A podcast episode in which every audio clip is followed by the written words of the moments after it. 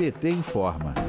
Ex-presidente Lula ampliou sua popularidade ao assumir a liderança em presença nas redes sociais entre os presidenciáveis é o que apontou o levantamento da Agência de Inteligência em Dados, MAP. O PT também se consolidou como partido preferido do povo brasileiro no dia em que completou 42 anos, nesta quinta, dia 10 de fevereiro. A popularidade do PT e de seu maior líder também é reflexo da disputa política da militância do PT dentro e fora das redes e pela integração promovida pela comunicação do partido.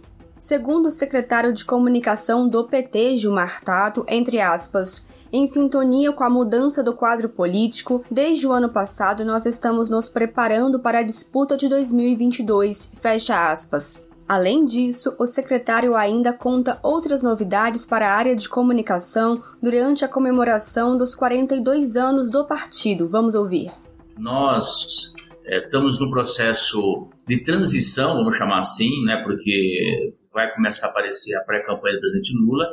A, a, campanha ela exige uma equipe própria de comunicação, então nós estamos fazendo essa transição, ajudando nesse sentido e preparando os instrumentos para isso. Um andar inteiro da sede do PT de Brasília ele vai estar à disposição da comunicação no sentido de a gente poder dar resposta a tanto a pré-campanha como a, a campanha eleitoral. As mudanças da Secretaria de Comunicação também contribuíram para reafirmar a liderança do partido junto ao povo brasileiro. De acordo com pesquisa do Instituto Datafolha, divulgada no final do ano, o PT é o partido que os brasileiros e as brasileiras mais se identificam.